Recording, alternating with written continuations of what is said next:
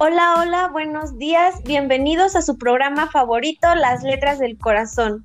El día de hoy, los alumnos Aletia García Rocha, Hernán Estrada Juárez y su servidora María José Chávez Hernández de la Escuela de Nivel Medio Superior de San Luis de la Paz hablan sobre uno de los movimientos más importantes, los cuales fueron las vanguardias literarias.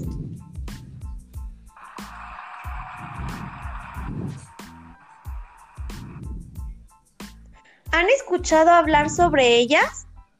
Siéntate y ponte cómodo, que a continuación conocerás lo sorprendentes que son.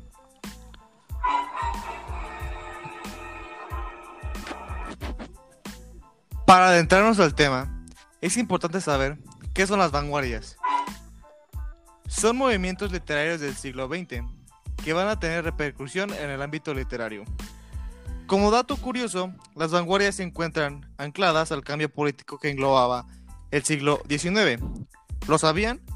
Es decir, que ayudaron a un gran cambio generacional a los jóvenes que les interesaba este tema.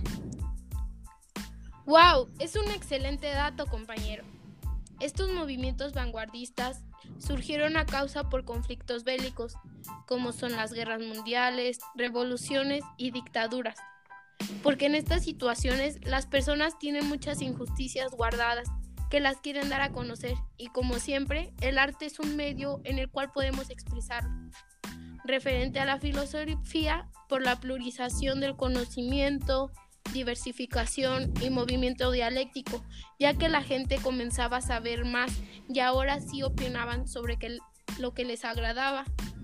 Asimismo, en los avances tecnológicos, gracias al resultado de la modernidad, cambio, cambio en la manera de conceptualizar el mundo y respecto a las normas debido al rompimiento y reconstrucción de estas mismas. Ahora sí, pon mucha atención y a continuación conoceremos sobre ellas. Como primera vanguardia tenemos al futurismo. Esta apareció en 1909 cuando Marinetti publica el Manifiesto Futurista, el cual se basaba principalmente en nuevos temas como la máquina, el avión, la energía eléctrica, el deporte, entre otros. También se encuentra la belleza en el movimiento, la velocidad y la destrucción.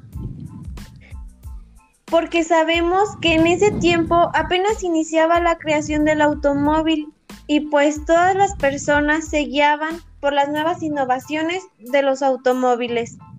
Ejemplo de ello es el poema de Filippo Tommaso Marinetti titulado Canción del Automóvil. Dice, Canción del automóvil. Dios vehemente de una raza de acero, automóvil ebrio de espacio, que piafas de angustia con el freno en los dientes estridentes. Oh formidable monstruo japonés de ojos de fragua, nutrido de llamas y aceites minerales, hambriento de horizontes y presas siderales. Tu corazón se expande en su tac-tac diabólico y tus recios pneumáticos se hinchen por las del tus brindas metálicas te la ponen el voz he aquí el poniente acelerando ras del horizonte. Míralo galopear al fondo de los bosques. ¿Qué importa, hermoso demonio? A tu merced me encuentro. Tómame sobre la tierra ensordecido, a pesar de todos sus secos, bajo el cielo que ciega, a pesar de sus astros de oro.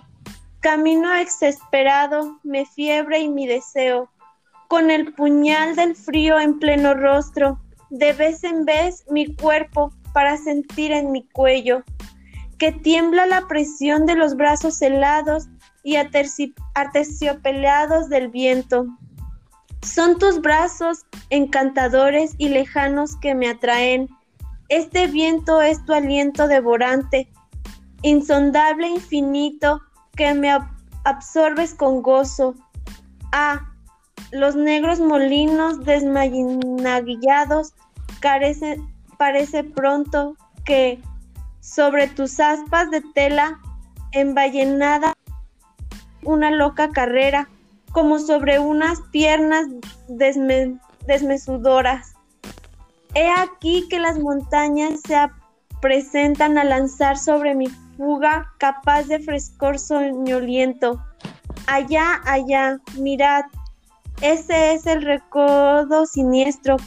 Oh montañas, rebaño monstruoso, que trotáis pensadamente, arqueando los lomos inmensos, ya desafiantes y ya estáis ahogados y en la madeja de los brumas. Y vagamente escucho el estruendo rechinante producido en las carreteras por vuestras piernas colosales de las botas de aceite leguas, montañas de las frescas capas del cielo, bellos ríos que respiráis al claro de la luna, llanuras temblorosas, yo os paso al gran golpe de este monstruo enloquecido. Estrellas, estrellas mías, oí sus pasos, el estrépito de sus ladridos y el estertor sin fin de sus pulmones de cobre. Acepto con vosotras la puerta, estrellas mías, más pronto, pronto, sin una tregua, sin ningún reposo, soltad los frenos, ¿qué? ¿No podéis? Resplendor pronto, que el pulso del motor se entuplique su impulso, hurra, que no más contacto con nuestra tierra inmunda, por fin me aparto de ella y vuelvo serenamente por la escintilante plenitud de los astros que tiemblan en su gran lechor azul. Es un excelente poema, ya que podemos ver que sí nos habla del futurismo.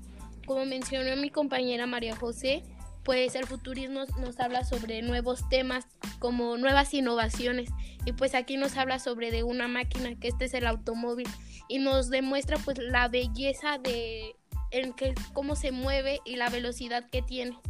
Entonces podemos decir que este poema sí pertenece a la vanguardia del futurismo. Este es un gran poema, aunque me parece es un poema muy extenso. Y no cabe duda que esta fue una corriente nueva y sorprendente, ya que a muchas personas en ese entonces les daba algo de miedo, ya que querían seguir en su zona de confort y era algo totalmente nuevo. Pero bueno, el siguiente interesante movimiento es el dadaísmo, el cual nace en Suiza en 1916, del mano del poeta sueco Tristan Zara. Tiene como principales características que juega con las figuras geométricas. La palabra nace del balbuceo que hacen los bebés, dada igual a nada. Y como dato curioso, cabe recalcar que va en contra de toda lógica, incluso contra el propio sentido común.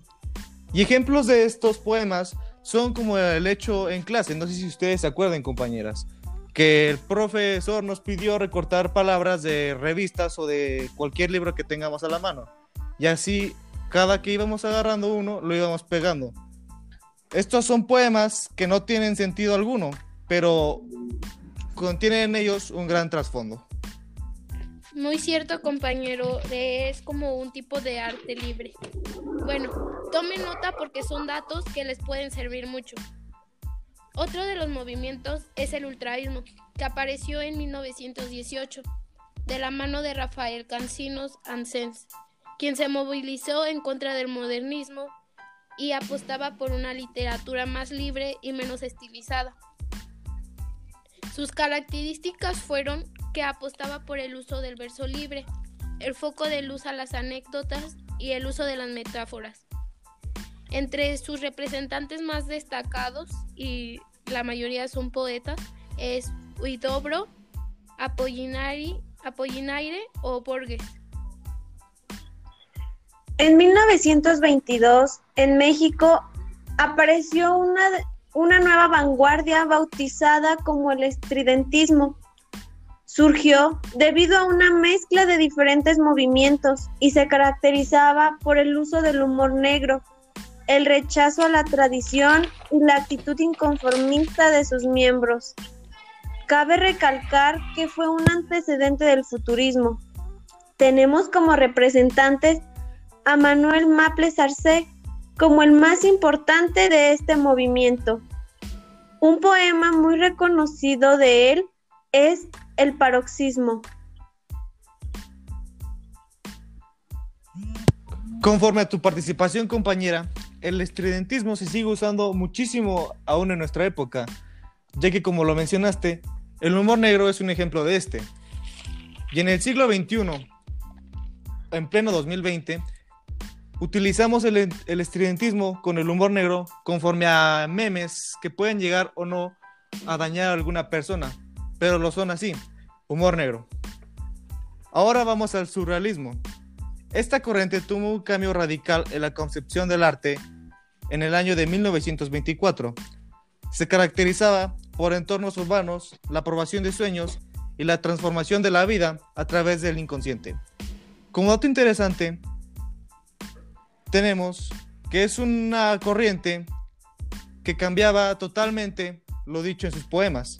Y como autores tenemos al ya mencionado André Breton, Salvador Dalí y Joan Miro. Vaya, ¿verdad que esto es muy interesante? Ahora el siguiente movimiento vanguardista se hace llamar expresionismo, el cual surgió en Alemania en 1910. Esta corriente fue encabezada por autores como la poesía de Rilke o el Ulises de James Joyce. Se distinguía por imágenes exageradamente deformes y la búsqueda de reconstruir la realidad, así como relacionar diferentes artes entre sí. Además de que es un movimiento muy diferente a los demás, porque este se basaba en explicar las filias y las obvias del ser humano, es decir, no quiere representar lo estéticamente agradable como lo hacen otros movimientos, sino que plasmar la realidad más oculta. Considero que es un movimiento muy importante porque trata de explicarnos lo que realmente sucede en la población. ¿O no creen lo mismo que yo? Sus autores principalmente fueron Rainer Maria Rilke, George Drake, Franz Werfel, Aldous Huxley y Franz Kafka.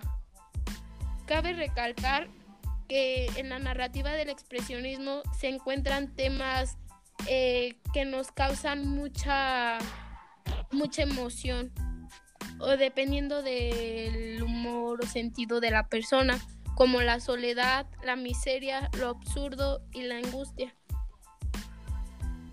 Nunca, nunca dejarán de sorprendernos cada una de estas vanguardias, ¿cierto? Otra de las corrientes vanguardistas fue titulada el faubismo.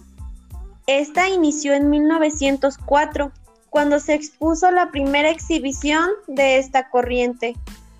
Fue un movimiento pictórico que perseguía nuevas imágenes que aparecían por la mezcla de diferentes colores.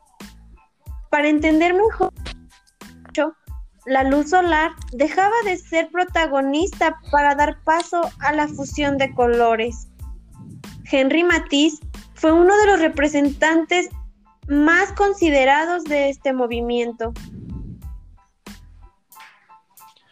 Sin duda alguna, un arte un poco abstracta, por lo mencionado que dijiste. La fusión de colores es algo sorprendente que cambió el entorno en ese entonces de estas corrientes. Ahora con el cubismo veremos lo que significaba. Y no te desesperes, estamos a pocos minutos de terminar. Este surge en Francia, el cual surgió en 1907, donde la geometría es la máxima protagonista. El uso de las figuras geométricas representaba a una sociedad diferente y con un punto de vista totalmente nuevo. Picasso y Branque fueron los principales representantes, ¿Y sabías que esta corriente llegó a sustituir lo sentimental por el humor y la alegría de vivir? Hasta este entonces llegó el cubismo. Wow, qué, qué interesante. Ya ven cómo en diferentes, en diferentes movimientos podemos encontrar también relacionados con diferentes materias. Como aquí nos habla de la geometría, que por medio de figuras, como comentó mi compañero, podemos dar a conocer un arte. Pero ahora sí prepárense, que viene lo divertido. A continuación les leeremos unos fragmentos de algunas de las vanguardias que se nos hicieron más interesantes. Empezamos con el hombre aproximativo de Ed Sara. El tiempo deja caer pequeñas pulgadas detrás de él, ciega las finas moléculas en las praderas de agua, domina las bolsas de aire, atraviesa su jungla, corta el gusano de la ola, y de cada mitad nace llena de luz una mariposa. En el volcán se hilvana a lo largo de una nota de violín. Riza el corte errante del vidrio en las finas horas de transparencia. Allí donde nuestros seños revuelven el cantarino manjar de luz. ¿Saben de qué vanguardia se trata? Claro, claro que lo saben, yo estoy segura. Es sobre el dadaísmo. Lo podemos observar porque el poema nos muestra claramente lo que no nos muestra claramente lo que quiere dar a conocer. Y ese es el objetivo. Como ya comentó mi compañero Hernán, el dadaísmo se opone a las formas literarias establecidas. Además, es importante volver a mencionarles que los artistas del dadaísmo escribían a partir de palabras recortadas de periódicos, mezcladas y luego las ordenaban al azar, es decir, un tipo de arte libre. El siguiente poema se llama Certidumbre, de Paul Elbart. Si te hablo, es para oírte mejor. Si te oigo, estoy seguro de entender. Si sonríes, es para invadirme mejor. Si sonríes, yo veo el mundo entero. Si te abrazo, es para continuarme. Si vivimos, todo será placer. Si te dejo, nos recordaremos. Y dejándonos, nos reencontraremos. ¿Sabes de qué corriente es este poema? Así es, es del surrealismo, en donde se añadieron concepciones marxistas y filosóficas para darle un mejor nivel de entonación y así dar a entender lo que éste sugiere.